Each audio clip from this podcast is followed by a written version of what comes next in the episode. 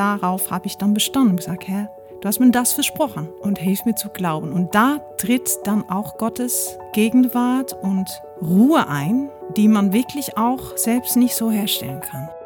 Umso älter ich werde, umso länger ich lebe, umso länger ich Christ bin, sehe ich auch ein viel größeres Bild in dem ganzen Ding. Und ich sehe eine Entwicklung, die, die Jesus in meinem Leben mit mir macht und Dinge zulässt, an denen ich wachsen kann.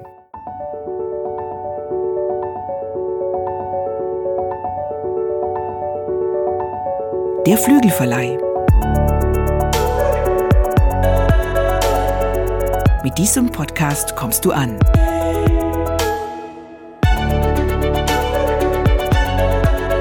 Bei Gott und bei dir.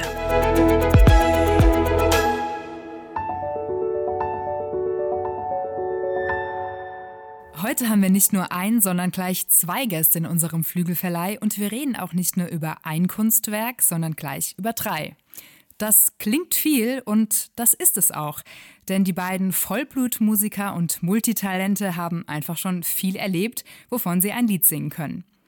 So waren die beiden schon mit Musikgrößen unterwegs wie Michael Patrick Kelly, Nena oder Andrea Berg, doch am liebsten stehen sie gemeinsam für den Größten auf der Bühne, Jesus Christus. Ihr Anspruch ist Exzellenz, ihr Antrieb echte Leidenschaft.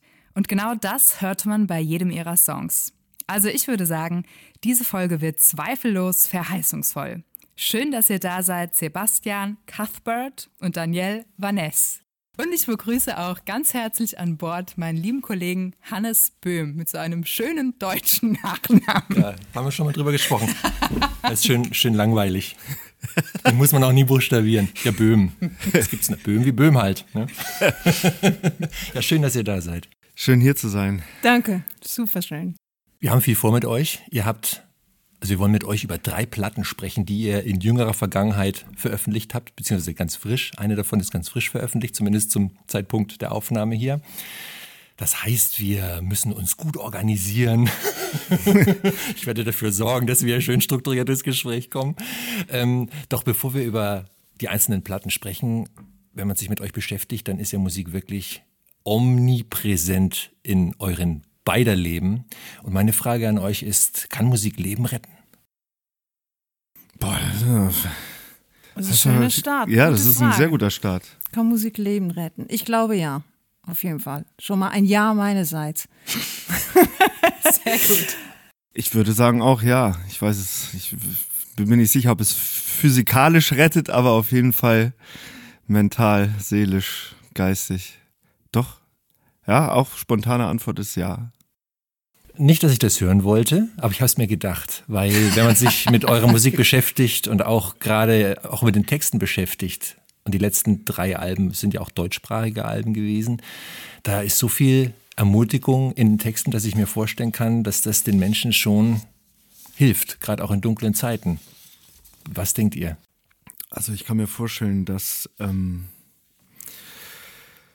es vor allen Dingen denjenigen hilft, die die ähnliche Erfahrungen vielleicht gemacht haben und die Dinge in den Texten wiederfinden, die sie irgendwie, mit denen sie sich irgendwie identifizieren können. Und also ich glaube, bei vielen dieser Lieder ist es halt wirklich, es ist nicht nur einfach irgendeine fiktive Geschichte, sondern es sind halt auch erlebte Sachen. Und, und wenn man es dann irgendwie schafft, die, die Sachen zu formulieren und ein Lied draus zu machen und, und das mit einer gewissen, ja, Glaub, Glaubhaftigkeit, würde ich sagen. Also gar nicht, weil man es sich so sehr vornimmt, weil, sondern einfach, weil es so ist. Man, man schreibt halt ein Lied über dieses oder jenes. Und ich glaube, wenn Leute die Situation kennen, dann können sie was damit anfangen. Und ich glaube, das, da liegt, glaube ich, ein großer Wert drin dann, würde ich sagen eine große Verheißung, könnte man auch sagen, um einen geschmeidigen Bogen zu eurem ersten Werk, über das wir sprechen wollen, zu ziehen, zu schlagen. Und zwar das Konzeptalbum Ich habe dich erwählt. Äh, Im Booklet dazu steht, ich habe dich erwählt. Dieser Satz sollte uns regelmäßig aufrütteln, wenn wir uns mal wieder in den Fallstricken des Lebens verheddert haben und keinen Ausweg mehr wissen. Ja, warum dieser Titel, warum diese Verheißung als ähm, ja, Oberverheißung, nenne ich jetzt mal, die auf diesem Album steht? Also dieses Projektalbum, die Idee kam eigentlich hauptsächlich auch von Sebastian, dieses Thema, dass Gott uns erwählt hat, dass er der Weg zu uns sucht. Oft sitzt man oft, also oft ist man dabei, als, als Mensch zu überlegen, was kann Gott für mich machen?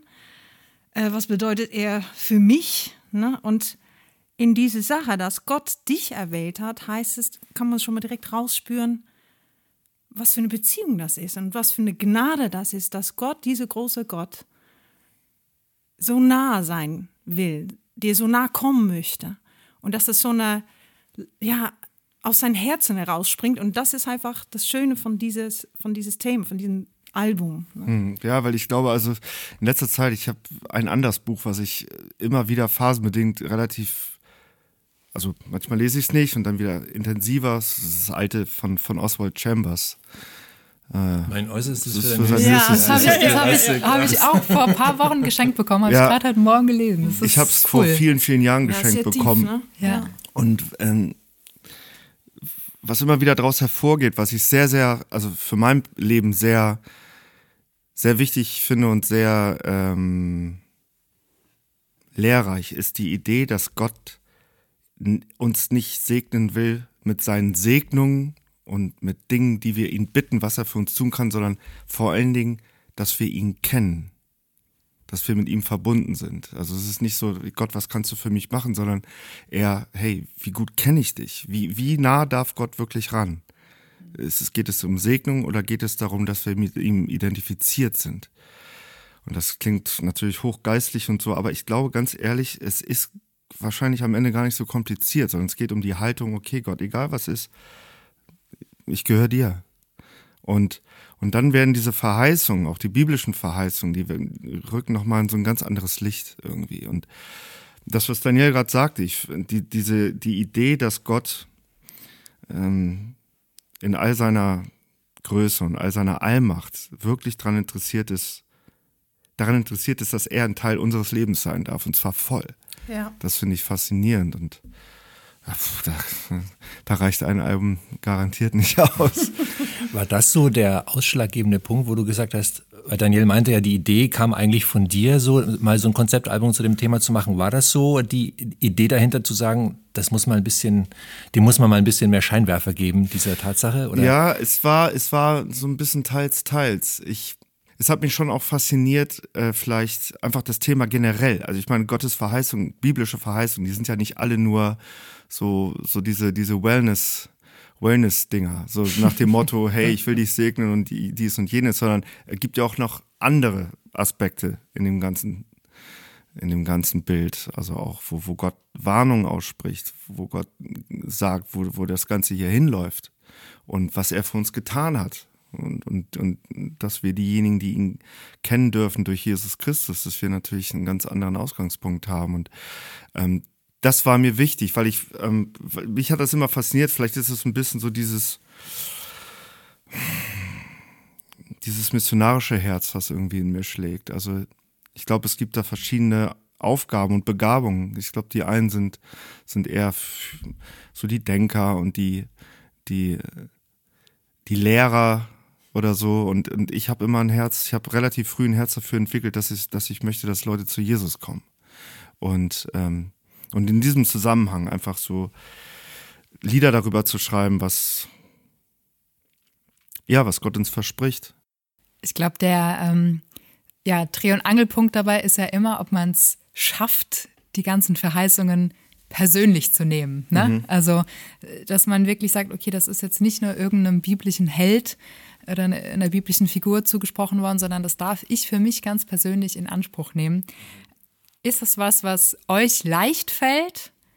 Oder gibt es auch Verheißungen, ähm, ja, mit denen ihr schon mal gerungen habt und ja, wo ihr euch nicht so sicher wart, okay, ist das was, was ich wirklich ähm, erlebe und was ich wirklich auch so für mich ähm, ja, in Anspruch nehmen darf? Ähm, das ist wirklich, ein, ich bin am Denken, das hört man halt durch diese Pause jetzt, die entsteht. Das ist sympathisch. Äh, genau, relativ genau. laut. Denken genau, genau, sein. genau. ähm, es ist halt so, dass man oft, also jetzt mal ganz persönlich, es, ich habe ein großes Problem, mein Leben lang schon, ein absolutes kindliches Vertrauen in Gott konstant zu haben. Andererseits höre ich von Menschen, die mich kennen, die mich sehr gut kennen, dass sie das auch an mich bewundern, dass ich eben eigentlich doch transportiere und kommuniziere, dass ich ein kindliches Vertrauen habe. So, das ist natürlich in sich ja schon mal sehr interessant, was ich hier so als, als Bild darstelle. Aber für mich persönlich ist es wirklich so, ähm, dieses kindliche Vertrauen zu haben, diesen Glauben zu haben und da immer dran zu arbeiten selbst, da scheitert man dran. Mhm. Und das habe ich lernen müssen. Dass man wirklich für diesen Glauben auch wiederum sich ausrichten muss auf die, das Angebot, was Gott dir gibt, dir zu helfen, das zu glauben. Und da liegt die, die Kraft. Also ich für mich total lernen müssen und immer noch. Oft ist man so dabei, die sagen so, ja, ich möchte das jetzt so und ach ja, das wäre so gut, wenn, das, wenn ich das konstant so könnte. Und man ist am Machen und Machen, am Machen. Und wieder allein beschäftigt, mit sich beschäftigt. Und der Punkt ist auch in dieser Sache wirklich dann die Fülle, die, die totale Übergabe an Gott wieder zu haben. Zu sagen, Herr, oder ja, du machst es in mir. Ja. Genau. es passiert, ist, es passiert leicht, dass man. Genau. Es ist passiert leicht, dass man, also mir geht das so, dass man mehr an seinen Glauben glaubt und an seine Projekte genau. als an Gott. Und das, ich glaube ganz ehrlich, ich würde mich wundern, wenn ich da alleine stehe mit diesem Ich möchte Gefühl. kurz Halleluja schreien. Ja, ja aber das ist ja der größte ja. Fallstrick. Wir können ja. die, die, die, höchsten Motive und die höchsten geistlichen Ansatzpunkte haben, wenn, wenn es dazu führt, immer wieder neu. Also selbst wenn man morgens in der stillen Zeit oder wann auch immer man sie macht, äh, Gott all diese Dinge hinlegt und sagt, hey, was soll ich tun oder sehe ich nicht das, was ich mache und äh, es ist passiert so schnell, dass man hauptsächlich eigentlich damit beschäftigt ist, ja, ne, was wir alles ja. Tolles tun. Und, und ganz am Ende des Tages, glaube ich, immer wieder neu, Gott interessiert nicht, wirklich nicht, was wir für ihn tun wollen, sondern wer er in unseren Augen sein darf für uns und, und was unsere echte Identität ist. Und ich, das ist für mich ähm, eigentlich so die, die größte Verheißung, aber auch härteste Lernfeld. Mhm. Eine andere Sache, nennen wir es mal Problematik in Anführungszeichen im Zusammenspiel mit Verheißungen, ist ja auch, dass, dass Gott Verheißungen ausspricht, dass man Verheißungen in der Bibel lesen kann, sie aber selbst für sich eigentlich nicht erfährt im Leben. Und es gibt einen Song auf dem Album, der das sehr schön thematisiert, finde ich, der ist von der Lena Belgard. Wir warten. Hm. Ähm, wo sie, ja, wo das so ein bisschen thematisiert wird, mhm. dieses, äh, du sagst dies und das, aber ich erlebe das nicht. nicht. Und ja. ist auch ein bisschen, was du sagst, Daniel, dass dieses äh, einerseits Glauben, aber andererseits, wo, wo ist es? Es ist nicht sichtbar, es ist, ich erlebe das nicht und das macht mir zu schaffen. Andererseits sagst du, oder steht im Konzeptalbum drin, ähm, die Verheißungen stehen, da gibt's nichts dran zu rütteln und die werden 100% erfüllt. Wie geht ihr mit diesem Widerspruch in Anführungszeichen um, dass es einerseits da steht, und Gesetz ist, auf der anderen Seite aber dann doch nicht so unbedingt erlebbar ist, mhm. immer wieder mal. Ich glaube, es gibt, es gibt äh, ich, schwierig das zu trennen, aber ich sage jetzt mal, es gibt für mich jetzt mal äh, pauschal mal zwei Kategorien. Das eine sind meinetwegen äh, und, und, da ist die Bibel, bestätigt sich ja selbst, auch in, in geschichtlicher Hinsicht, äh, gibt es Prophezeiungen, die einfach erfüllt sind. Das sind so für mich die, wo wir es als Christen heutzutage etwas leichter haben, was die Jünger nicht sehen konnten zum Teil, wir können das alles, wir können das nachlesen, wir können es begründen und dann kann man daraus kognitiv und, und, und rein so intellektuell mäßig kann, kann man einfach sagen, okay, das, Gott hat sich da nicht lumpen lassen. Er hat das angesagt und das ist auch eingetreten. Ja, da hält sich das hilft. Plan. Ne? Ja, mhm. das ist so für mich so das eine. Ähm, das ist unglaublich interessant. Und äh, ich habe aber für mich festgestellt, ähm, dass diese Dinger, selbst wenn wir sie erkennen, äh, das sorgt nicht unbedingt im täglichen Leben oft dafür, das, was du gerade sagst, dass Gott meinetwegen eine Verheißung für mich hat oder, oder auch Versprechen hat, dass ich ich will dich segnen und, niemand kann dich aus meiner Hand reißen und all diese Geschichten. Und dann gibt es aber Situationen, da fühlt sich das einfach nicht so an. Äh, und da glaube ich, ist es einfach, es ist, ich lerne immer mehr, es ist dann doch nicht das, äh, dass, ich, dass ich denke, Gott kommt seinem Versprechen nicht nach, sondern mein Ausgangspunkt ist oft einfach nicht der richtige. Und wenn es nicht, wenn Gott die Dinge nicht zu der Zeit erfüllt, wie ich es erwarte, dann heißt es nicht, dass ich irgendwie schief gewickelt bin oder dass er irgendwas nicht einhält, sondern ähm, ich glaube, Geduld ist da so, so ein springender Punkt oft. Wenn ich dich rufe, hörst du mich sofort. Manchmal höre ich gleich dein beruhigendes Wort.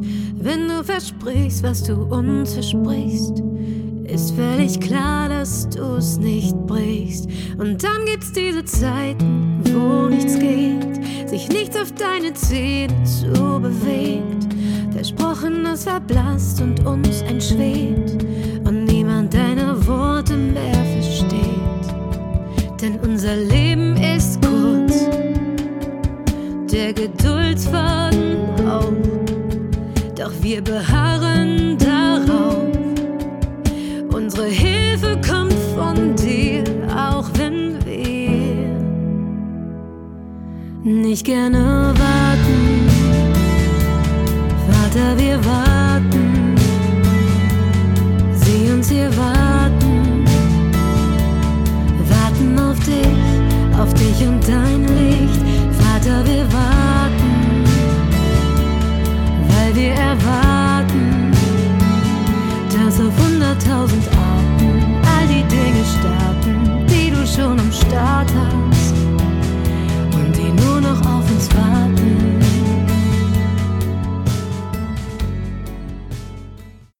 kommt oft im Leben zu so einem Punkt, dass man wirklich das Gefühl hat, man muss ausharren, man harrt aus. Ähm, ja.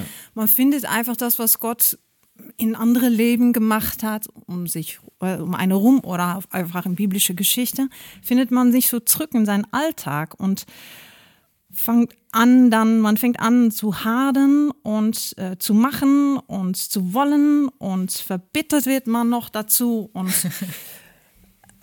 und ich habe selber wirklich lernen müssen in Phasen, wo es einfach seelisch für mich unfassbar schwierig war, um das Leben einfach, das alltägliche Leben zu tragen, einfach durch Vergangenheit, durch Sachen. Also jeder hat so sein Päckchen zu tragen. Ähm, und da hat man mit zu tun. Und das plagt eine, mal mehr, mal weniger. Es hemmt eine, es lähmt eine. Und dann kommt diesen Punkt tatsächlich, wenn es zu heavy wird, wenn man merkt, hey, ich kann, ich kann es nicht mehr, ich kann es nicht mehr. Und bei mir kam auf jeden Fall so ein Moment, wo ich echt gemerkt habe, so, es geht nicht mehr weiter. Und was mache ich jetzt? Na, habe ich erst natürlich versucht, wieder selbstständig Gott zu vertrauen. Na, das war natürlich eine Farce, weil das fun funktioniert nicht. Und dann habe ich wiederum auch ein Gebet gesprochen, dass ich sage, Herr, ich verstehe es nicht, ich kann es nicht nachvollziehen, warum das so sein muss. Ich halte es nicht mal aus, aber ich spreche mein Vertrauen aus, dass du mir in diesem Moment die Kraft gibst, weil ich dir vertrauen will und du gibst mir auch die Kraft zum Glauben. Und in dem Moment ist auch in meinem Leben immer wieder, wenn es solche Schaltmomente gab, die Verheißung Gottes, sage ich hier, das heißt so eine Verheißung, wo er sagt, sorge dich nicht und spreche es aus und ich helfe dir zu glauben. Und darauf habe ich dann bestanden und gesagt, Herr, du hast mir das versprochen und hilf mir zu glauben. Und da tritt dann auch Gottes Gegenwart und Ruhe ein, die man wirklich auch selbst nicht so herstellen kann. Es klingt vielleicht für Zuhörer jetzt irgendwie so Hokuspokus, Pilatus, Spaß auf nicht. Holländisch. Aber ähm, so ist es. Und da habe ich noch nie, da, da ist Gottes Wort noch nie gescheitert, noch seine Verheißung an uns nie gescheitert. Aber es ist wirklich, man muss zu dem Punkt kommen, dass man absolut die Leine loslässt und absolut in jeder Hinsicht sagt, Gott, du musst es jetzt machen. Und ich vertraue ich dir. auch, Und das dieses ist- Vertrauen, das ist, aber da brauchst du auch wiederum ja, Aber das Hilfe ist für. tatsächlich- Aber so funktioniert es wirklich und dann tritt es ein. Und so habe ich es so oft erlebt, ja.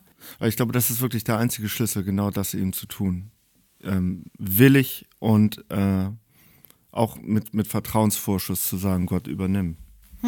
Aber auch nicht zu erwarten, dass sofort die Lösung da ist. Ich, das- das ist, ich schätze, das ist für uns alle, die, die irgendwie Jesus nachfolgen, irgendwie so das Größte. Ich denke manchmal, wir haben es leicht. Wir, wir, wir nehmen uns die Bibel und, und, und dann sch- schaue ich mir so eine Figur wie Paulus an denkt man, ja gut, das ist Paulus halt. Ja, aber ey, dreimal gekentert, zigmal eingesperrt und ich meine, ich glaube, wir machen uns keine Vorstellung oder Ja. ich mache mir keine Vorstellung, was der Bursche durchgemacht hat und, und woran der aber festgehalten hat und das war einfach Jesus. was, was kann ich anderes tun? Ich finde, vor dem Ganzen, was ihr jetzt so erzählt habt, äh, wird es nochmal ähm, nachvollziehbar, nachvollziehbarer, warum dieser Titel Ich habe dich erwählt, weil es ja genau diese, ja. diese Richtung nochmal unterstreicht, ne, dass Gott es ja. getan hat, der ja. gesagt hat, ich habe dich erwählt und wenn er uns erwählt hat, dann ist auch er derjenige, der sich um unseren Glauben kümmert, der sich um unser Vertrauen kümmert und der der immer wieder derjenige ist, der eigentlich handelt und, ja. und, führt und die Dinge tut, um die wir gar nicht selbst so krass kämpfen müssen, wie wir es manchmal äh, ja, geneigt sind zu tun. Ja, absolut. Das Album ist ja ein wie so ein Mosaikbild, wo verschiedene Künstler ihren Teil dazu beigetragen haben. Die Lena Belgard habe ich schon genannt, Las Peters dabei, Sam Samba, Daniel König, wahrscheinlich noch ein paar andere, die ich jetzt in der Aufzählung gerade jetzt mal unter den Teppich kehre. Das waren eigentlich schon, ich glaube, da fehlten nur noch wir zwei. Fehlt, fehlt nur noch ihr beide. Ja, ich, glaub, war das nicht so? Ja. ich hatte jetzt nicht den Anspruch, sie alle zu erwischen, aber ja, okay, ja, ist doch schön. Ähm, Daniel, wie, genau, ja. wie, wie, ist, wie kann man sich das vorstellen? Hat jeder dieser Künstler dann einfach äh, ein Lied geschrieben und euch dann sozusagen rübergeschoben und ihr habt gesagt, alles klar? Oder wie, war, wie kann man sich diesen Entstehungsprozess vorstellen? Das war unterschiedlich. Also ähm, es war, als wir hier besprochen haben, äh, also ähm, als, als die Idee über dieses Album kam, dann war relativ klar, dass, dass äh, wir auch unterschiedliche Songwriter dazu holen möchten, einfach, dass es einfach vielfältig ist und nicht nur so einfach nur so eine Soloscheibe irgendwie jetzt von, von uns beiden oder irgendwie sowas. Und ähm, es war zum Teil genauso, wie du gesagt hast. Also zum Beispiel Dania, die ähm, Dania König, die schreibt ja einfach auch wirklich unglaublich lange und viele Songs. Und also nicht, dass die Songs lange sind, sondern sie. aber doch, kann auch sein, weiß ich nicht. Und sie hat einfach einen Song geschrieben, der, der war, da habe ich wirklich auch gar nichts mehr dran gemacht. Also nur dann arrangiert und aufgenommen, aber der war einfach schon so rund und schön.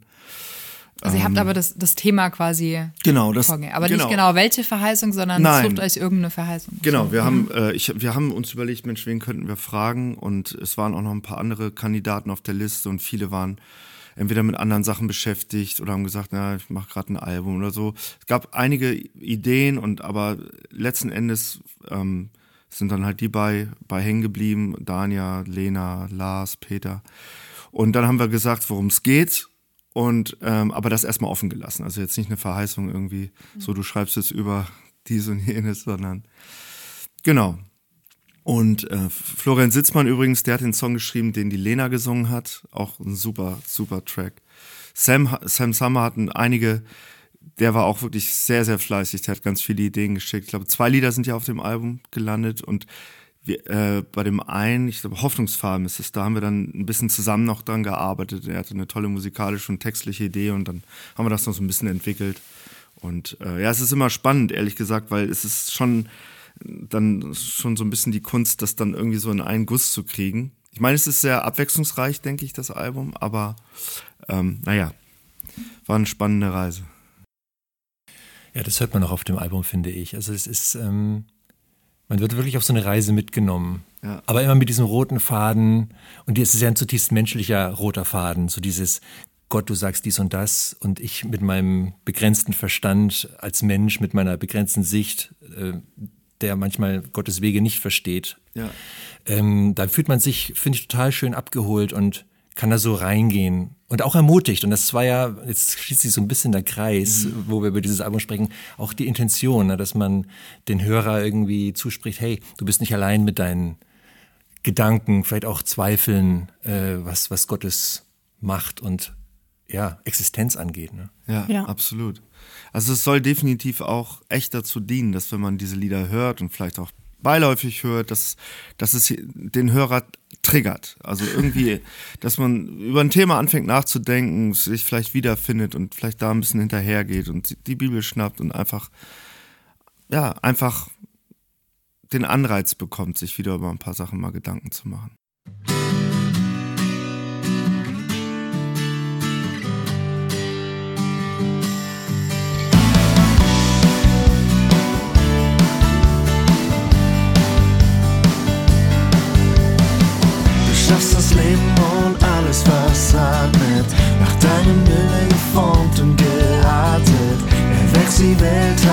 Alles erhält, das Liebe erwählt, es gibt nichts, was fehlt. spannst die Himmel in endlose Ferne, schreibst deinen Plan auf die allerkleinsten Kerne, trittst die Nacht vom Rest der Welt und sprichst nur ein Wort, das Leben erhält. Du bist Anfang keine Legende, lebendiges Wort für endlose Bände, Definition unendlicher Liebe. Du bist ein Gott, der das Dunkel erhält. Der eine Gott, von dem die Schöpfung erzählt. Du bist ein Sünden vergibt. Der eine Gott, der die Menschen liebt.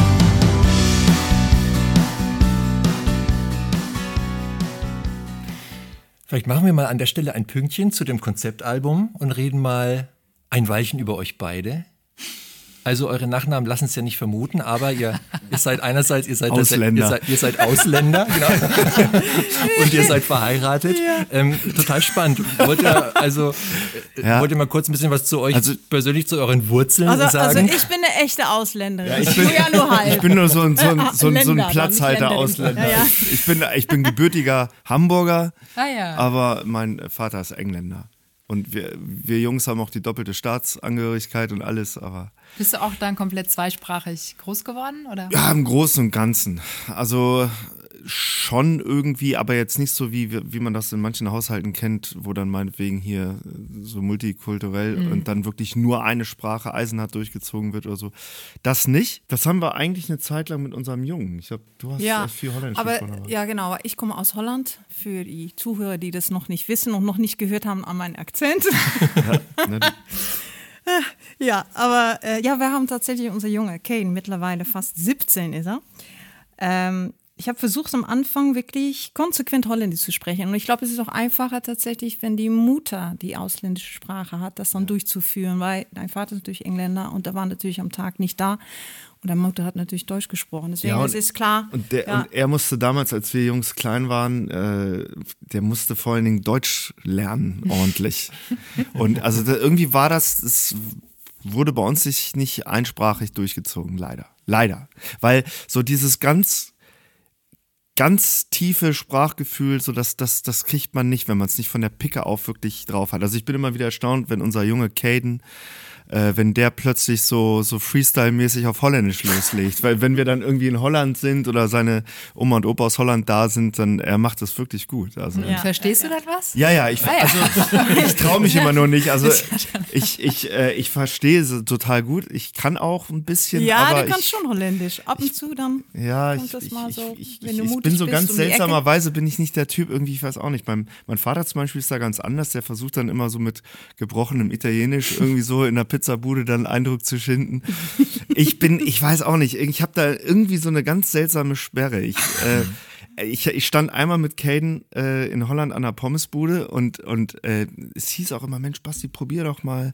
Also Daniel sagte, du kannst das gut, die freuen sich. Also wenn ich alleine bin in Holland und äh, dann versuche ich irgendwas zu bestellen auf Holländisch und die, die lachen einen wirklich an. Die freuen sich auch, wenn man es komplett komplett äh, Allein der Wille platzen lässt. So. Ja, ja. Genau. Nur wenn äh, mein Sohn stand irgendwann mal, da war er ein bisschen kleiner und dann habe ich auch einen zum Besten gegeben und, und dann hat er gesagt, Papa, mach das nicht. und da habe ich gesagt, ja, Ah, da das ich war dann aber sein Stolz. ja, ja, aber das respektiere ich sehr. Also ich, ich, ich würde nie etwas tun, be- bewusst tun, weil was meinen Jungen in Verlegenheit bringt in der Öffentlichkeit. Insofern lasse ich das lieber. Aber es gibt dann ja auch so Leute, die gerne irgendwie alle Sprachen versuchen zu sprechen. Aber ich bin überzeugt davon, dass man als Deutscher in Holland tatsächlich punkten kann, wenn man so ein bisschen Niederländisch spricht. Andererseits, Daniel, Unbedingt. Wie, wie, wie lebt sich denn als Holländerin in Deutschland? Naja, ich bin damals in 2001 erst nach Siegen gegangen, also Siegener Bereich habe ich dann äh, gewohnt. Und so von Kultur ist das ziemlich ähnlich, also quasi Köln und dann Siegen. Ja, Siegen Diese bisschen- Ja, diese so Rheinland-Ecke, Ganzen. die ist so von Kultur schon auch ähnlich ähm, wie die Holländer so sind. Also sie sind sehr kommunikativ und wenn man dann irgendwie mal in der Eisenbahn unterwegs ist, dann hat man auch sofort ein Gespräch und das kenne ich halt von Holland. Die Ecke, wo wir jetzt wohnen, ist ein bisschen anders, also ein Da bisschen gehen die Leute zum lachenden Keller, würde man hier, glaube ich, sagen. so schlimm ist das Naja. ja auch nicht. Aber es ist auf jeden Fall, es ist auf jeden Fall anders. Man merkt, dass das ähm, ja so ein bisschen zurückhaltender ist, ist klar. Ja. Niedersachsen sind die. Also, Ja, obwohl, ihr ja. seid ja aus Hildesheim, Ja. in der Nähe von Hannover. Da möchte man ja meinen, naja, das ist ja schon wieder ein bisschen nicht ganz so Ja. dörflich, aber deine Ja. Erfahrung ist, naja, schon eher introvertierter, ja? ja, ja, deutlich. Ja, Ja, und die, ja. also wa- was, ich meine, wir haben, hattest du es gerade gesagt? Ich weiß nicht, ich hab, war kurz auf Durchzug. Wir, wir haben, lebten ja lange in Siegen, also fast, also ich fast zehn Jahre. Ja, also genau. Ich bin dann nach mein, also in 2001 äh, umgezogen nach Siegen und da haben wir uns Weil ja ihr euch kennengelernt. kennengelernt Genau. habt. Also du bist ja. erst nach Deutschland und dann habt ihr euch kennengelernt oder habt ihr euch irgendwo anders kennengelernt und du bist deswegen nach Deutschland? Also eigentlich habe ich dich in ja. Da haben sich die Sachen so 2001 überschlagen, ein bisschen so ein bisschen, überschlagen. so. Davor war ich in 1999. Oh, das klingt ja, das ist lange her. Fast noch. in 1999 war ich auf Tour mit, ähm, das war Annemaria Kaufmann, Peter Hoffmann. Und diese Tour, die lief über dreieinhalb Monaten. Und in diese Zeit ähm, habe ich halt einige Musiker kennengelernt, ein deutscher Kreis natürlich. Und eine davon war verbunden mit Sebastian und so haben wir dann einander kennengelernt schon mal. Du warst sogar bei einer dieser Konzerte dabei und wir haben uns mal die Hand geschüttelt, aber da kann ich mich nicht mit dran Nee, erinnern. ich weiß das auch nicht mehr. Aber dann danach, aber dann danach hat es Eindruck gemacht. Also nach 2001, 2002, als wir uns nicht 2001 dann gesehen haben, ähm, getroffen haben, dann äh, haben wir mehr Zeit miteinander verbracht und so. Daran dann konntet ihr euch dann beide noch Na, erinnern. daran konnten wir ja, uns dann ja, wir erinnern. hatten vor allen Dingen, wir hatten eine wirklich rein irgendwie ja, über, über Kollegen und Freunde und, und, und haben uns gut verstanden und, und sie hatte ein paar Konzerte hier in der Ecke dann gemacht, also in Deutschland und und dann habe ich auch mal irgendwie mitgesungen und äh, irgendwie das kam so komplett so über diese ganze Kollegenschiene, aber auch mit, zwischen uns kollegial. Und dann waren wir bei einem bei einem äh, Produzenten aus der Ecke hier im Studio und haben ein bisschen zusammen äh, gesungen und irgendwie ging das so über die ganz freundschaftliche Schiene so. Ja. Ja, gerade so eure Lebensentwürfe. Also von dir, Sebastian, weiß ich, 600 Konzerte vor 8 Millionen Leuten. Das sind so Größenordnungen, weil du halt einfach als, als Musiker professionell ganz viel unterwegs warst. Die, ein paar Namen haben wir gehört vorhin. Da sieht man sich ja auch nicht so oft. Oder wie, wie habt ihr das, wie, wie, wie habt ihr das empfunden? Also ja, es hat sich zumindest jetzt in unserem Leben, äh, ist, die, die Zahlen, die kommen glaube ich auch zusammen, wenn man natürlich eine Zeit lang bei, bei zwei Acts spielt, die, die wirklich echt große Hallen voll machen so und das über Jahre. Also Andrea Berg ist jetzt bei mir in meinem Fall jetzt zwölf Jahre und das ist dann schon, da kommt echt ein bisschen was zusammen und allerdings war es jetzt so, also es, ich kann mich nur an so vielleicht mit Dalia Lavi oder mit, mit Katja Epstein, da war ich dann mal auf Touren, die gingen dann meinetwegen so zwei, zweieinhalb Wochen.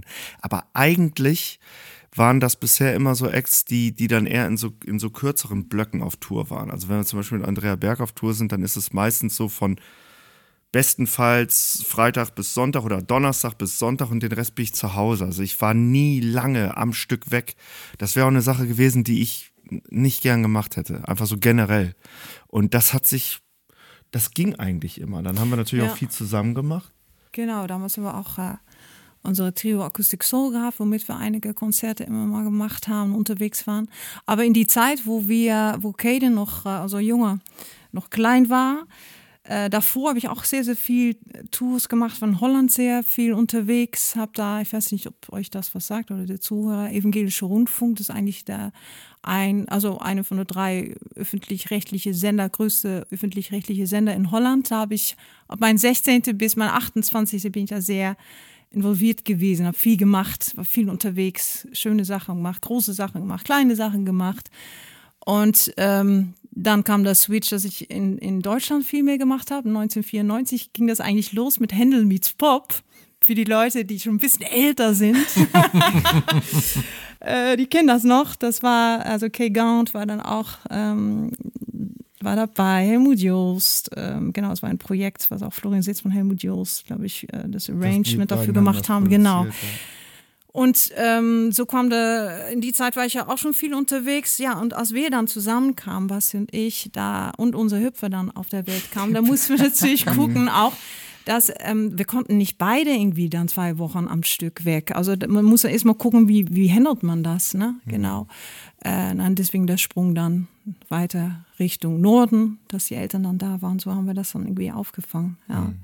Ich würde ganz gerne mal den Blick auf dein Soloalbum richten, Sebastian. Das hast du gerade schon angesprochen. 2019 hattest du die Entscheidung getroffen, jetzt mache ich mal was Eigenes. Ja. Ähm, das kam im Frühjahr 2021 raus. Es heißt Zweifellos. Und über das Album sagst du, ich zitiere dich mal eben, wenn ich darf. Diese Lieder sind in einer Zeit entstanden, die ich mehr überlebt als gelebt habe. Kannst du sowas sagen?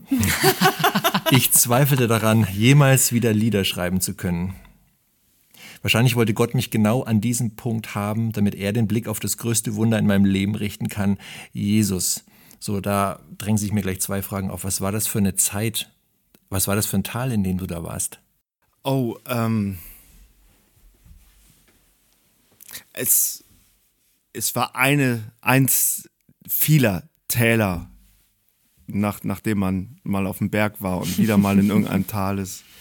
Und ähm, oh, ich habe ich hab eigentlich mein Leben lang äh, wahrscheinlich durch, durch Dinge von, von ganz früher, mit denen ich groß geworden bin, die, die mich beschäftigen, äh, Erfahrungen, Schicksalsschläge und so weiter und so fort, schon eher immer wieder auch Phasen, wo, wo ich einfach schon auch mit Depressionen zu tun habe und hatte.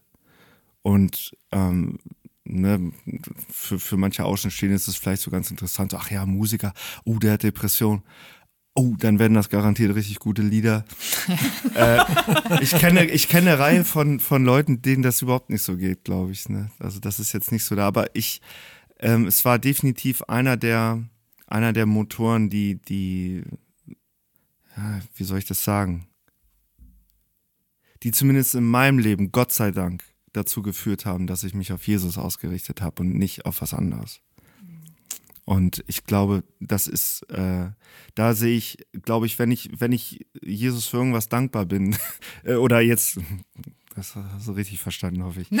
äh, wenn ich, wenn, wenn er sagt, okay, wofür bist du mir dankbar, dann, dann würde ich sagen, dass, dass, dass, ich, dass, dieser, dass diese Gnade in meinem Leben ist und war, dass ich ihn früh kennenlernen durfte und dass in solchen Phasen ich wusste, wo ich damit hängen kann. Und äh, ich glaube, das Songwriting, das ist dann eher, das ist nochmal eine andere Ebene dann, dann, ne, man, man, es ist so, also ich habe ein interessantes Gespräch mal mit Danny Platt äh, über solche Themen gehabt und er hat auch gesagt, in den Phasen, wo man echt, wo man sich nicht wirklich richtig, richtig gut im Sattel fühlt, es, es schreibt man nicht unbedingt. Also das sind dann eher so Überlebensdinger und äh, das kommt dann danach, man verarbeitet die Sachen danach und ähm, das ist für mich definitiv, glaube ich, auf jeden Fall in meinem Leben großer Brunnen, aus dem ich dann schöpfen kann. Aber ehrlich gesagt, nicht nur sozusagen nach dem Motto, oh, ich habe ganz viele Themen, weil ich mich phasenbedingt mal richtig scheiße gefühlt habe, sondern ich habe eine Hoffnung. Also Songs zu schreiben, nur mit dem Motor sozusagen, damit andere irgendwie auch nachvollziehen können, oh ja, der hat sich auch mal nicht gut gefühlt, das, das reicht mir nicht. Das ist, das ist für mich keine Lebensperspektive. Nee. Für mich ist die Perspektive, Gott lässt das irgendwie zu. Äh, umso älter ich werde, umso länger ich lebe, umso länger ich Christ bin, sehe ich auch ein viel größeres Bild in dem ganzen Ding. Und ich sehe eine Entwicklung, die, die Jesus in meinem Leben mit mir macht äh, und Dinge zulässt, ähm, an denen ich wachsen kann. Und das ist, glaube ich, für mich der Punkt, äh, diese Hoffnung und diese Gewissheit zu haben, dass wenn wir uns auf ihn ausrichten, dass wenn ich mich auf ihn ausrichte, ist, dass er zwar Dinge zulässt, aber ich werde nicht dran zerbrechen. Mhm. Und zwar nicht, weil ich das nicht tue, sondern weil er das einfach nicht zulässt. Aber meine Ausrichtung ist entscheidend und äh, Dinge, Dinge einfach dann auch ihnen zu überlassen, zu sagen, hey, ich wünsche mir, dass du es jetzt löst in meinem Leben, aber manchmal tut er das einfach nicht. Das hat einen Grund. Und dieses Vertrauen wächst. Und äh, aber es ist definitiv keine Sache, die man dann abschließt. Also so nach dem Motto, ja, ich habe dann darüber jetzt ein paar Lieder geschrieben und damit ist der Drops gelutscht. so einfach ist es nicht. Es ist, eine, es ist alles eine Entwicklung, es ist alles ein Weg. Und äh, ich glaube, umso länger man den geht, umso, äh, um, umso mehr man, wie ich das vorhin eingangs meinte, so dass es, geht nicht um die Segnung, die, die Jesus für uns vielleicht hat, Dinge, die er so nehmen könnte, ne? sondern wie bin ich wirklich bereit, ihm alle Bereiche zu geben? Mhm. Bin ich bereit zu sagen, egal was, ich vertraue dir und nicht meinem Glauben an dich und den Segnungen und, und, und glaub immer an die Segnungen und an die Dinge, die du mal in meinem Leben getan hast und klammer mich da dran. Das genau. ist auch gut, sich dran zu erinnern. Aber nein, Jesus, ich glaube, es ist immer wieder so, dass er sagt, ja, ich habe dich gesegnet, aber vergiss das, glaub, vertrau mir. Und zwar nur mir. Ich würde sagen, das ist eigentlich so der, der wichtigste Aspekt im, in meinem Glaubensleben.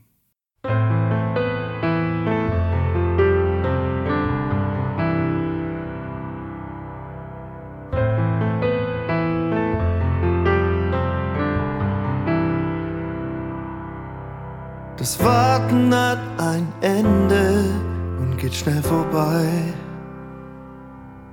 Wenn der Augenblick sich wandelt in deiner Malerei, erwächst aus Totenstille eine neue Melodie. Verwandelst jeden Zweifel in eine Sinfonie. Du trennst die Spreu vom Weizen in meiner Seelenwelt zeigst mir die dunklen Kammern, die nur dein Licht erhält. Erforscht mein Herz mit Güte, auch wenn es sich verirrt, und formst ein neues in mir, das ewig schlagen wird, und es klingt.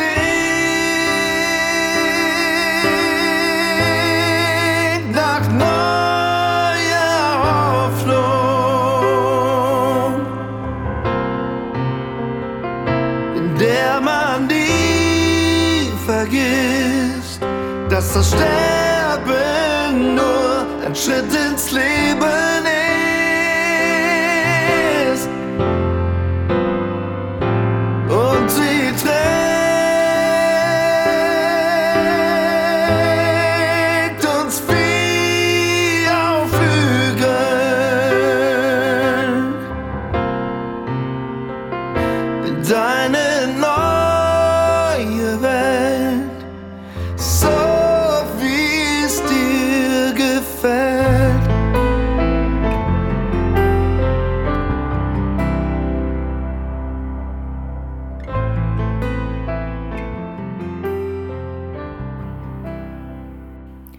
ich bin da gerade äh, ein bisschen berührt davon, weil ich das äh, auch kenne mit so depressiven Phasen und ähm, da auch ganz neu lernen durfte, dass, wie du schon sagst, ne, es, dass, dass es eigentlich Gnade ist, wenn man sowas durchlebt, weil es einen im Endeffekt dazu bringt, dass man aus diesem Machen rausgerissen wird, weil man es einfach nicht mehr kann. Ja.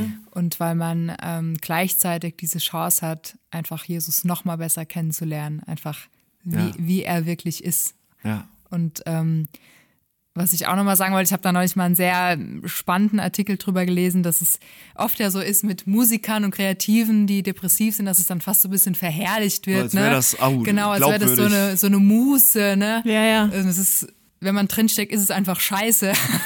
Ja, Das absolut. hat Kann man nichts- einfach nicht schönreden. Genau, das kann man Ja. nicht schönreden. Und Ja, das, ja. das ist, Ja. ja. aber was ich eben auch erlebt habe, dass Jesus wirklich aus Schmerz dann auch wieder Segen für andere machen kann. So. Und ähm, das ist dann das Tolle daran, wo man denkt, okay Gott, du hast wirklich die Kontrolle und äh, es stimmt wirklich, wenn du sagst, denen, die mich lieben, dient alles zum Besten. Absolut. Ja. Auch wenn es sich in der Situation definitiv nicht so anfühlt, aber das ist die Wahrheit so, ja. Absolut, vor allen Dingen, weil, also ich sag mal, ähm, das ist manchmal, es ist leichter zu formulieren oder ich kann es leichter formulieren, wenn ich nicht drin stecke, aber wenn ich davon ausgehe, dass wenn ich ein Werkzeug für Jesus bin, dann heißt es nicht, dass er kann auch mit einem, mit einem kaputten Werkzeug kann der arbeiten.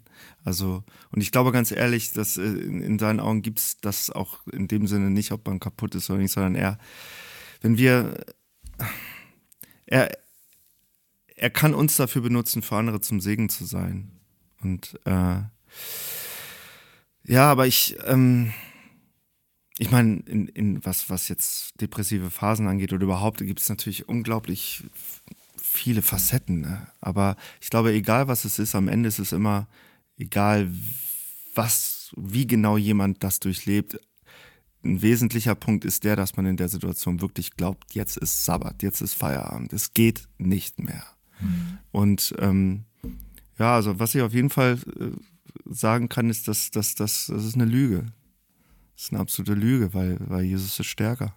Punkt. Ist das auch das, worauf du ähm, das Wort zweifellos ja, siehst? Also, dass es nicht, kann man sich ja schon, also dass es nicht darum geht, dass du ohne Zweifel bist, sondern ja. dass ja. zweifellos Gott stärker Absolut. ist und hält. Natürlich, selbstverständlich. Und ich sage das auch, wenn, wenn, wenn es auf dieses Thema kommt, diejenigen, die mich kennen, die wissen, dass wenn ich so einen Titel auspacke, dass das ja.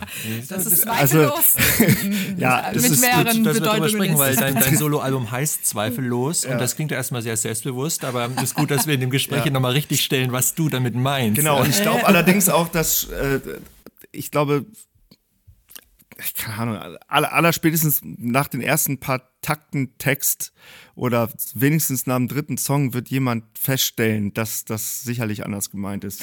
Bezieht sich auf ja. Auf, ich, auf, auf kann ich Herrn. bestätigen, ja. weil also wenn man dein Album hört, äh, dann merkt man schon, das ist sehr, sehr tief. Mhm. Ähm, es ist ja von den, ich weiß nicht, zwölf plus minus Songs, die da drauf sind, sind ja die meisten eher ruhig, eher fast schon akustisch gehalten, also sehr, ja, mhm. wo, wo der Gesang, der Text auch sehr im Vordergrund steht und das drumherum zurücktritt, haben, musikalisch schon eine Tiefe, aber auch textlich eine Tiefe. Und man merkt da schon, hu, da, da hat jemand ein Album, da hat jemand ein äh, Album gemacht, hat jemand Songs geschrieben, der kennt die Tiefen, der kennt die, die Täler des Lebens. Mhm. Das, das hört man da richtig durch. Und wenn du vorhin gesagt hast, wer weiß, wozu das dient oder dass auch so dunkle Phasen können zum Besten dienen, dann mindestens bei dem Album hört man das, dass du wahrscheinlich viele Menschen ähm, die auch Taylor kennen, mit deinen Songs echt abholst, berührst, die sich verstanden fühlen, die sich da auch mit reinnehmen können, weil sie sagen, ja, der spricht, der singt mir aus der Seele eigentlich. Mhm. Ne? Daniel, dich würde ich mal gern fragen, wie geht's dir so oder wie ging es dir so als Partnerin eines Mannes, der mit Depressionen zu kämpfen hat? Äh, wie bist du damit umgegangen oder wie gehst du damit um? Hm. Naja, ich, wie ich auch am Anfang schon von diesem Podcast erwähnt habe, ich weiß sehr gut, was Depression heißt, also was das ist. Jeder hat so äh, tatsächlich sein Päckchen zu tragen. Manchmal ist es einfach äh, Vergangenheit, die man noch immer mit sich mitträgt, wo man einfach, ja, oder Leid, die man noch nicht verarbeitet hat, die man weit wegstecken musste und sogar vielleicht nicht mehr weiß, dass man es hatte. Aber es ist in der Seele da und es fragt auch immer wieder neu seine Zeit. Es will verarbeitet werden. Und irgendwann kommt der Punkt, da musst du ran. Deswegen, so war das bei mir. Und ähm, ich weiß sehr wohl, was das heißt, wenn man tief, also wirklich sehr tief fühlt und sehr, ja, ähm, auch in sich selbst isoliert ist, so vom Gefühl, weil das ist auch in so einer Phase ganz schlimm. Ähm, Deswegen kann ich ihm oder konnte ich ihm immer unglaublich gut verstehen, wenn diese Phasen da waren. Äh, ich glaube, da haben wir uns auch, ja, äh, ja, da sind wir da, wir kennen, wir haben uns da auch erkannt, so, mhm. so gesehen. Wir haben uns in die Augen geguckt und noch bevor wir ein Wort gesprochen haben, haben wir, glaube ich, auch so ein bisschen uns wiedererkennt da mhm. drin. Ne? Das, dementsprechend ist es gut, glaube ich, weil ich kann es sehr gut nachvollziehen. Es ist total schwer, wenn jemand in so einer Phase ist. Ähm, und ja, aber das, ähm, ich glaube, dieses Verständnis dafür zu haben, dass es so ist und dann auch nicht sofort zu viel machen zu wollen, auch nicht sofort in Panik zu geraten. Das ist auch eine Sache, die man einfach lernen muss, dass das man einfach sagt, das aushalten gemeinsam. Ja, ne? genau. Und einfach, dass man sagt, es ist, es ist jetzt, aber es es ist gekommen und es geht auch wieder. Und die Phasen sind auch wichtig, weil ich glaube, wenn es um Vergangenheit und Verarbeitung geht, ist es ganz wichtig, diese Phasen ernst zu nehmen und äh, sie nicht nur wegzubeten. Ja, das gibt es auch oft in unseren Kreise, ähm, sondern einfach sie wirklich, wirklich ernst zu nehmen und diesen Teil von sich, die man vielleicht verloren hat durch Vergangenheit, echt wieder zurückzuholen und, und echt ernst zu nehmen. Und das ist eine Phase, ich meine, wir haben da beide, ja, ich glaube, ich großes Verständnis.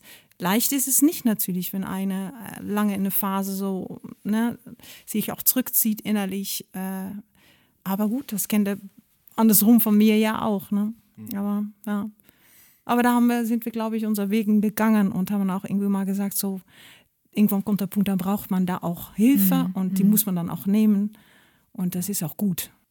Du hast dieses ähm, Gefühl von in sich selbst einschließen, wahrscheinlich ja auch mit den Worten beschrieben, ähm, mein Herz verdrossen und allein lässt sich nicht in meine Welt hinein. Mhm. In, dem, in dem Song Gelungener Fehlschlag. Das ist ja. ein sehr gelungener Titel sehr, sehr cool, dieses Lied.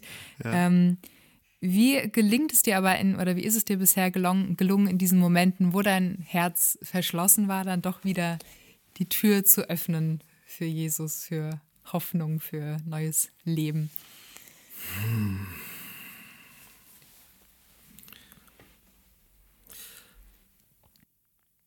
Ja, wahrscheinlich. Ich meine, mal abgesehen von einer depressiven Phase, äh, es lässt sich auch übertragen auf das Alltägliche. Also wenn ich, ich meine, Jesus steht ja nicht da und sagt, na mal gucken, wie lange brauchst du, bis du wieder geschnallt hast, dass es ohne mich nicht geht.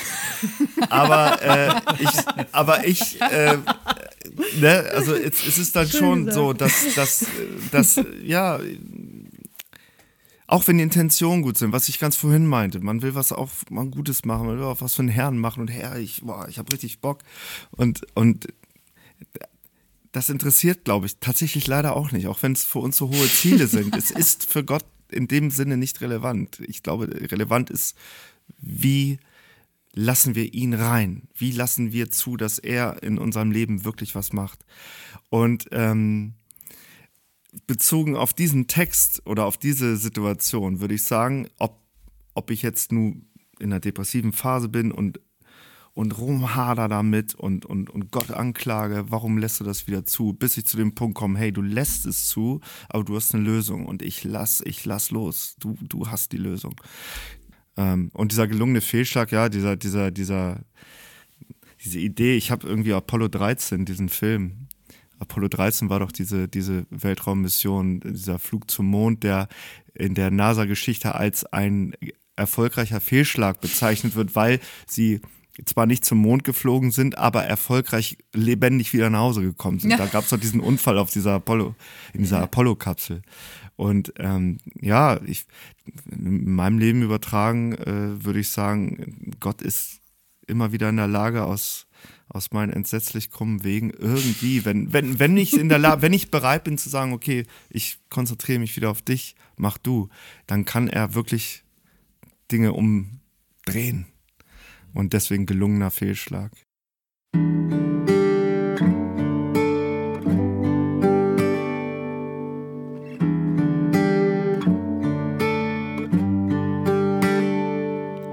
Ich halte mich genau an meinem Plan und lasse keine Zweifel an mich ran. Lege mir die Worte schlau zurecht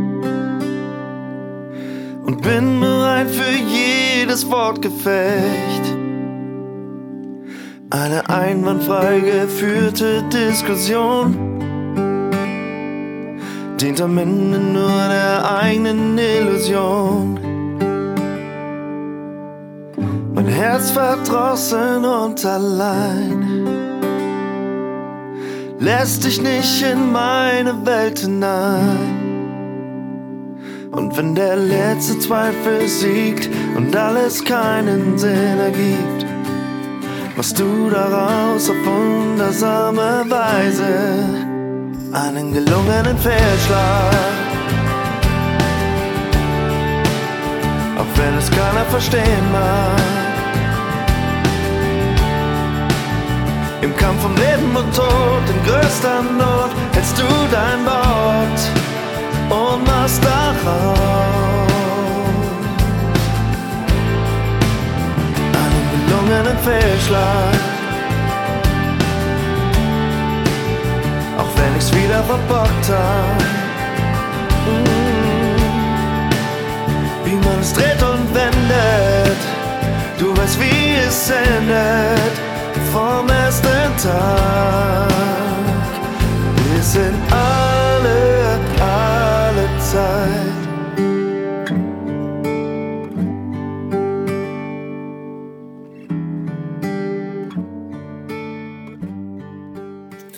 Zeit, über das dritte Album zu sprechen, was wir uns noch noch so vorgenommen haben. Ja, wirklich. Ja, ich- Und das ist wirklich. Das eigentlich drei Ja, Podcast-Folgen. das stimmt, eigentlich waren. mit drei Folgen. Ja, kommen wir jedes Wochenende. Ja, genau, genau. Machen wir. Gehen wir danach Deal. schön essen. Jetzt, jetzt kommen wir ja gerade wirklich aus, aus, einem, aus einem tiefen Thema und von deinem Soloalbum her jetzt zu einer ganz anderen Platte. Also es ist eine Gospelplatte, Gospel Worship, es ist äh, euer Projekt Songs of Salvation und für mich, wenn man mich fragen würde, welche Musik versprüht eigentlich völlig Freude und Lebenslust und all das. Da, da würde mir sofort Gospel einfallen. Also natürlich gibt's auch ruhige Gospel und so, aber erstmal für mich klischeehaft, ohne mich jetzt ganz tief in der Gospel-Szene auszukennen, Gospel, wenn die Leute Gospel singen, da, Oh, da, Happy Day halt, ne? Wirklich, Ja, also, genau, ja, ja. Das ist doch, und ich finde es total interessant, dass ihr beide, die ja gerade auch so diese Tiefen kennt und, und die nachdenklichen Zeiten, dass ihr so brennt für die Gospelmusik mit eurem Projekt. Was ist Songs of Salvation, euer, euer Projekt, was ihr da am Start habt? Ach ja, also ähm, wann haben wir das gestartet? Mal, um genau zu sein, es war glaube ich ein Jahr nachdem unser Sohn zur Welt kam. 2005, 2006, genau. Ähm, wir haben ja natürlich immer schon Lieder geschrieben als äh, Singer-Songwriter und dann kam mal die Frage auch von einem Chorprojekt aus Bremen, ob, die, ob wir Lieder für die schreiben konnten und ob wir Lieder haben für deren Chor. Und dann haben wir nochmal gezielt in diese Stil, in diese Richtung Songs geschrieben. Ähm, und da sind ganz viele Aspekte von die Musik, die wir, womit wir groß geworden sind und äh, die wir lieben, da reingeflossen. Und das hat uns dann auch so viel Lust und, und, und Laune gemacht, dass wir das dann auch umgesetzt haben in mehrere Songs und an Projekten. Und als wir dann nach Hildesheim umgezogen sind, haben wir das vor Ort mal ausprobiert mit einfach Projektchor oder kürzere Events mit Workshops verbunden und solche Sachen. Oder Workshops mit Events verbunden, besser gesagt, in die Reihenfolge. Ähm, und so ist das eigentlich entstanden. Und immer wenn ich ja auch unsere Gospel-Songs höre, dann höre ich da extrem viele Einflüsse, auch zum Beispiel von äh, teilweise Second Chapter of Acts. Kennt ihr das noch? Nee, das war in Holland. das war in Holland. Oh ja, Okay, das war in ich würde an der Stelle jetzt mal ja, ja, ja, ja. Das schneiden Genau, das schneiden wir, genau. Aber äh, Matthew Ward, sagt ihr das? Matthew Ward. Ah, Also ich das muss nochmal betonen, in der Gospel-Szene bin ich nicht zu Hause. Ah, okay, okay. Naja, gut, das war eigentlich so äh, Ende der 80er. Das ist ein. Ähm, das Ich sind. noch nicht mal auf der ich erzähl- Welt. Ich, ich, Doch, da kam ich gerade. 88. und in die Zeit ähm, gab es in Holland, äh, das, äh, ja, die Holländer, die waren natürlich damals auch schon sehr Amer American-minded. Und alles, was in Amerika groß wurde, in der Gospel-Szene kam, schwappte sofort rüber nach Holland. Ähm, und ähm, also Second of Acts, das sind ähm, Geschwister, also zwei Mädels und ein Jungen. Und die haben wirklich super schöne dreistimmige Songs geschrieben und auch äh, performt. Und äh, diese Einflüsse, also auch diese Klänge und Der diese Sound, Stilistik, äh, das, äh, ja, das kommt schon, das fließt schon weiter auch in, in, in Songs. Salvation, in diesen mein- Projekten, die Lieder, die wir geschrieben haben. Genau. Ja. Also ja. ich bin äh, Gospel zählt zu meinen absolut ersten oder ganz frühen Kindheitserinnerungen. Also bei uns lief, solange ich denken kann, irgendwie Andre, äh, Andrew Crouch, ah, oh, Andre Crouch, Hilfe, sorry. Noch immer nicht so gut englische Namen. Gott sei Dank. Das ist Andre, Andre. ja. Und äh, damit bin ich groß geworden. Ne? Das hat mich unglaublich geprägt irgendwie. Und das war immer schon so ein, so ein Teil von mir. Und äh, die Art Songwriting und so. Und ja, bei dir halt auch.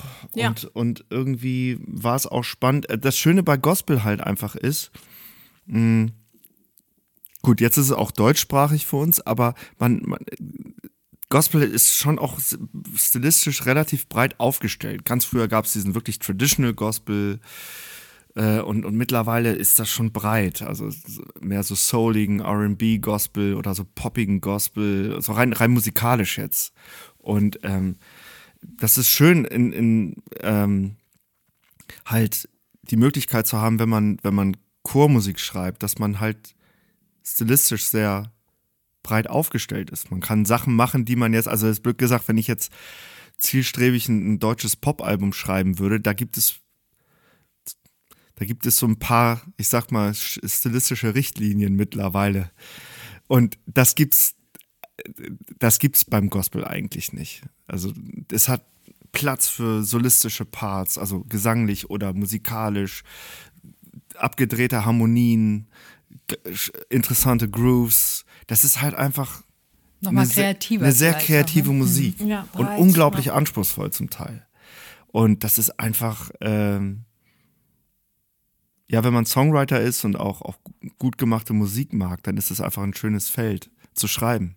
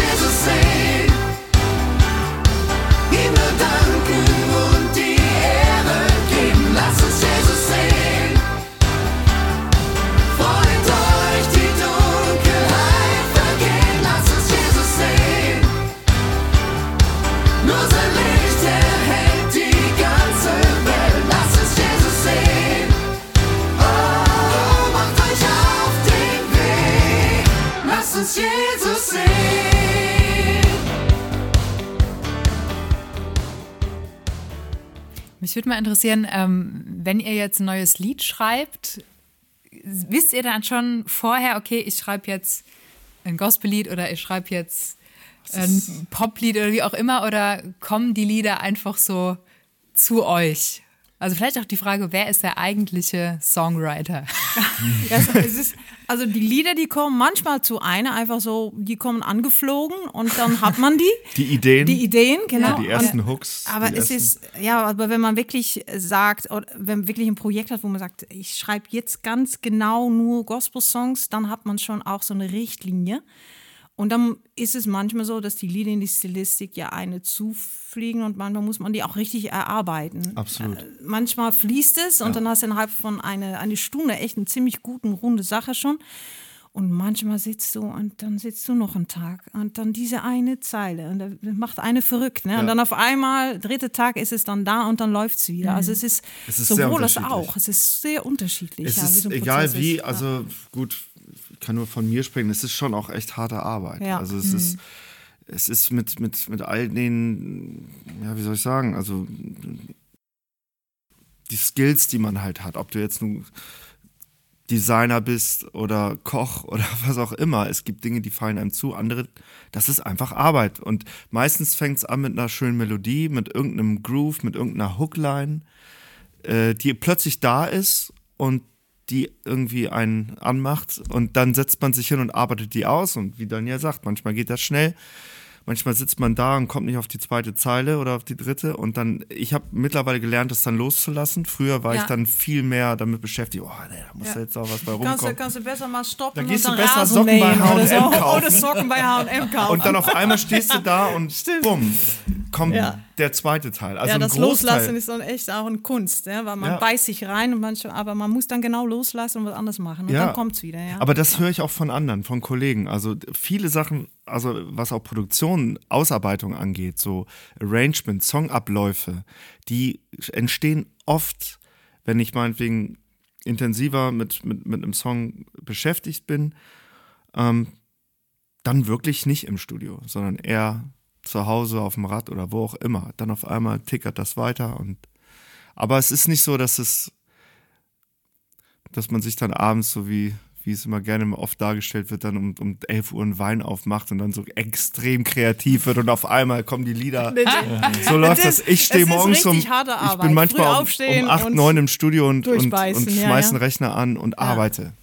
Und ich finde auch gerade bei dem Genre, äh, das ist ja wirklich, wie ich es vorhin gesagt habe, das ist so happy, übersprudeln. Da muss man ja auch, da muss man ja auch, also so stelle ich mir das vor, in der Stimmung sein, solche Songs, solche, solchen Songs Leben zu geben. Mhm. Das geht ja nicht, wenn man schlecht drauf ist, oder? Äh, es ist auch ein Muskel. Ich glaube, Du wirst so wie auch erstaunt sein, was alles geht. es ist auch wirklich ein Handwerk, ne? Okay. Ja, und äh, manchmal ist Schreiner, die hat auch nicht jeden Tag irgendwie Bock auf seine Arbeit, aber leistet dann doch am Ende des Tages echt schöne Arbeit. Ne? Mhm. Dann steht der Schrank zum Beispiel. Ne? Also ich sag mal Genau, so, wenn das alles von der also, Laune ja. abhängig wäre, dann Dann- wäre wär nur ein Bruchteil von dem aufgenommen, was wir haben. ja, ja, ja. Genau. Nein, also Ja, aber manchmal kommt dann auch die Laune. Ne? Doch schon. es. Also, ja, ja. okay. Es ist, es ist vor allen Dingen, ehrlich gesagt, nein, also sowohl als auch. Also manchmal ist der Prozess auch anstrengend, aber ich glaube, das wird jeder, der produziert oder schreibt, kennt das. Äh, und dann ist es einfach Arbeit, aber schön ist es wirklich, wenn das Ding dann irgendwann fertig ist und vor allen Dingen, wenn, wenn, wenn Leute die Songs hören und singen. Mhm. Ja. Also das ist Ja, dann. das ist schön. Ja, D- Das Album heißt In deine Hand. Ja. Und das ist ja nicht selbstverständlich, weil die Alben, die ihr zuvor gemacht habt unter Songs of Salvation, waren ja englischsprachig. Mhm. Was hat euch bewogen, jetzt auf Deutsch zu gehen? Oh, die Idee habe ich schon lange gehabt. Auch sogar, äh, das vielleicht mal auf Holländisch zu übersetzen. das ist vielleicht die nächste Phase.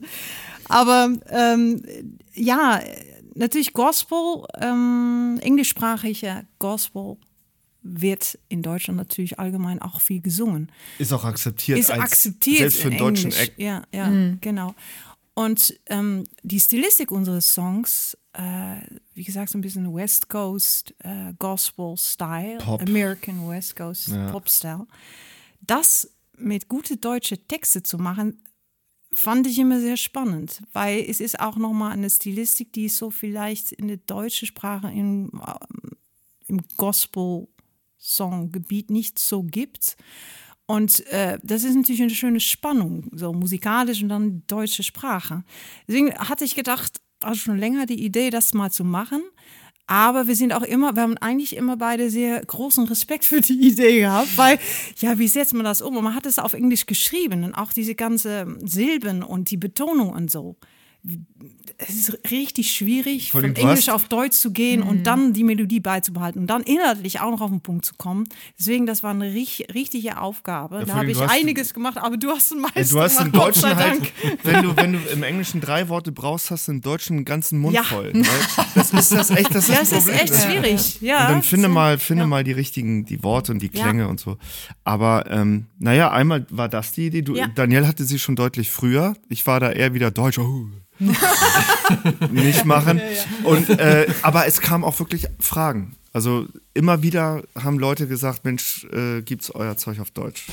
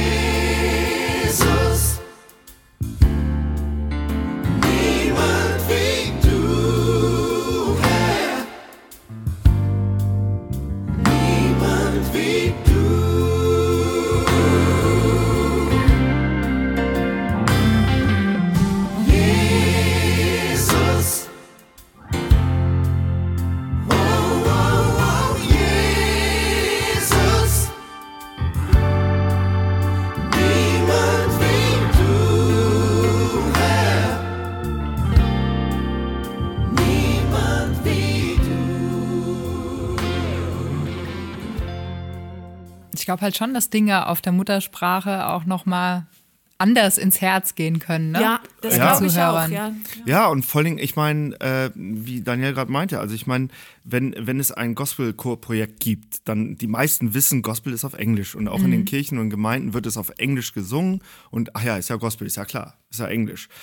Ähm, während man äh, normalerweise, gut, das ändert sich lustigerweise in der christlichen Szene, mittlerweile habe ich den Eindruck auch, normalerweise als deutscher Interpret machst du deutsche Musik. Wenn du als deutscher Interpre Interpret vor allen Dingen eigentlich auch in ganz Deutschland, nicht nur in der christlichen Szene, englische Songs machst, das glaubt dir irgendwie keiner. Oder irgendwie, ich, es gibt ja nur ganz wenige Acts in Deutschland, die irgendwie mit englischer Musik halbwegs erfolgreich irgendwie ihr Ding gemacht haben.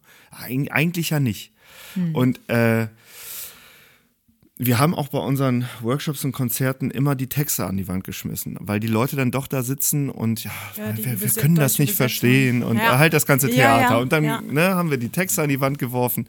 Und jetzt ist es natürlich so, es werden, würden wir wahrscheinlich trotzdem auch noch machen, selbst wenn wir Deutsch singen, weil manche nicht so schnell mitkommen. Mhm. Aber es ist halt super direkt. Du bist auch mit den Aussagen sehr direkt. Auf Deutsch, ja. Während du, während Jesus äh, äh, Rose, Rose Again, äh, keine Ahnung was, dann klingt das immer erstmal super, aber wenn, wenn du in einem Song singst, äh, der Tod ist besiegt, Jesus ist auferstanden, irgendwie sowas, keine Ahnung, das ist so viel direkter. Das kennen wir von Chorälen und Lobpreisliedern, ja, aber ähm, Gospelmusik, die zumindest nach unserer Erfahrung, ähm, während man meinetwegen einen deutschen im, Gottesdienst deutsche Lobpreislieder oder, oder Choräle singen. In den meisten Fällen sind da äh, sind Leute da, die irgendwie gläubig sind. In Gospelchören ist das absolut nicht der Fall. Du hast ganz viele Leute, die einen haben mit dem Glauben was am Mut, die anderen wollen einfach nur singen, die anderen mögen Batikhosen, die anderen nicht. Und dann hast du einen Chor zusammen und plötzlich, ne? So, und wenn du dann deutsche Lieder hast mit solchen Aussagen, das ist auch nochmal eine andere Ecke. Und ja, Ihr habt euch der Herausforderung gestellt und ihr habt sie bestanden. Ja? Ja. Also zumindest wenn man das Album sich anhört, dann denkt man, das klingt ja wirklich wie aus einem Guss. Ja, das Ja, Lustige war aber auch, im, im Laufe der Zeit wurde das auch immer eigener. Also es, äh, ganz am Anfang, wie gesagt, ich war am Anfang, dachte ich, ja Mensch, auf Deutsch, wie soll das funktionieren? Und dann entstanden so die ersten Sachen und dann wurde das echt, ja, fühlte sich irgendwann nicht, nicht befremdlich mehr an. Nee. Ja, als wäre es so. Ja, Jetzt hoffe ich, ja. dass die Leute das auch so sehen.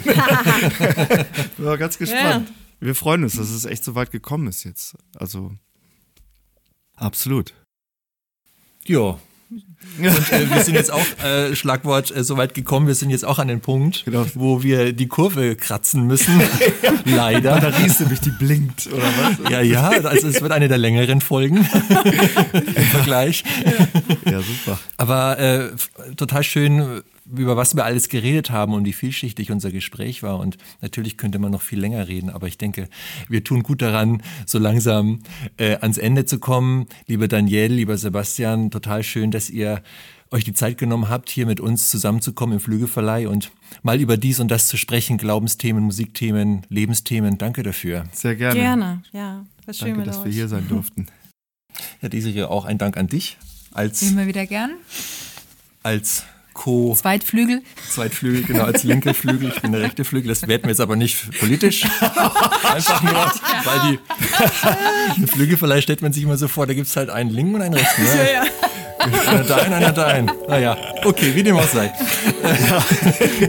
Danke, Wir sind dann das Volk. danke auch für deine Zeit und dein offenes Ohr, liebe Zuhörerinnen, liebe Zuhörer. Schön, dass auch du dabei warst und Teil unserer Gesprächsrunde warst, zumindest als Zuhörer. Mehr über das Konzeptalbum Ich habe dich erwählt. Mehr über das Soloalbum von Sebastian Cuthbert mit dem Titel Zweifellos und mehr über das Album In deine Hand von dem Songs of Salvation Projekt erfährst du auf gerd.de. Dort warten auch eine Menge Hörbeispiele auf dich. Da kannst du richtig viel reinhören. Check dazu gern auch die Shownotes dieser Podcast-Folge. Deinen christlichen Buchhändler kannst du natürlich auch nach den Alben fragen. Übrigens sind die beiden Künstler unter ihren Namen auch auf Instagram unterwegs oder du checkst mal die Webseite songsofsalvation.de oder sebastiancuthbert.com. Die Lieder auf den genannten Alben spenden Trost, ermutigen und richten den Blick auf Gott. Wir wünschen dir, dass du genau das beim Hören erfährst.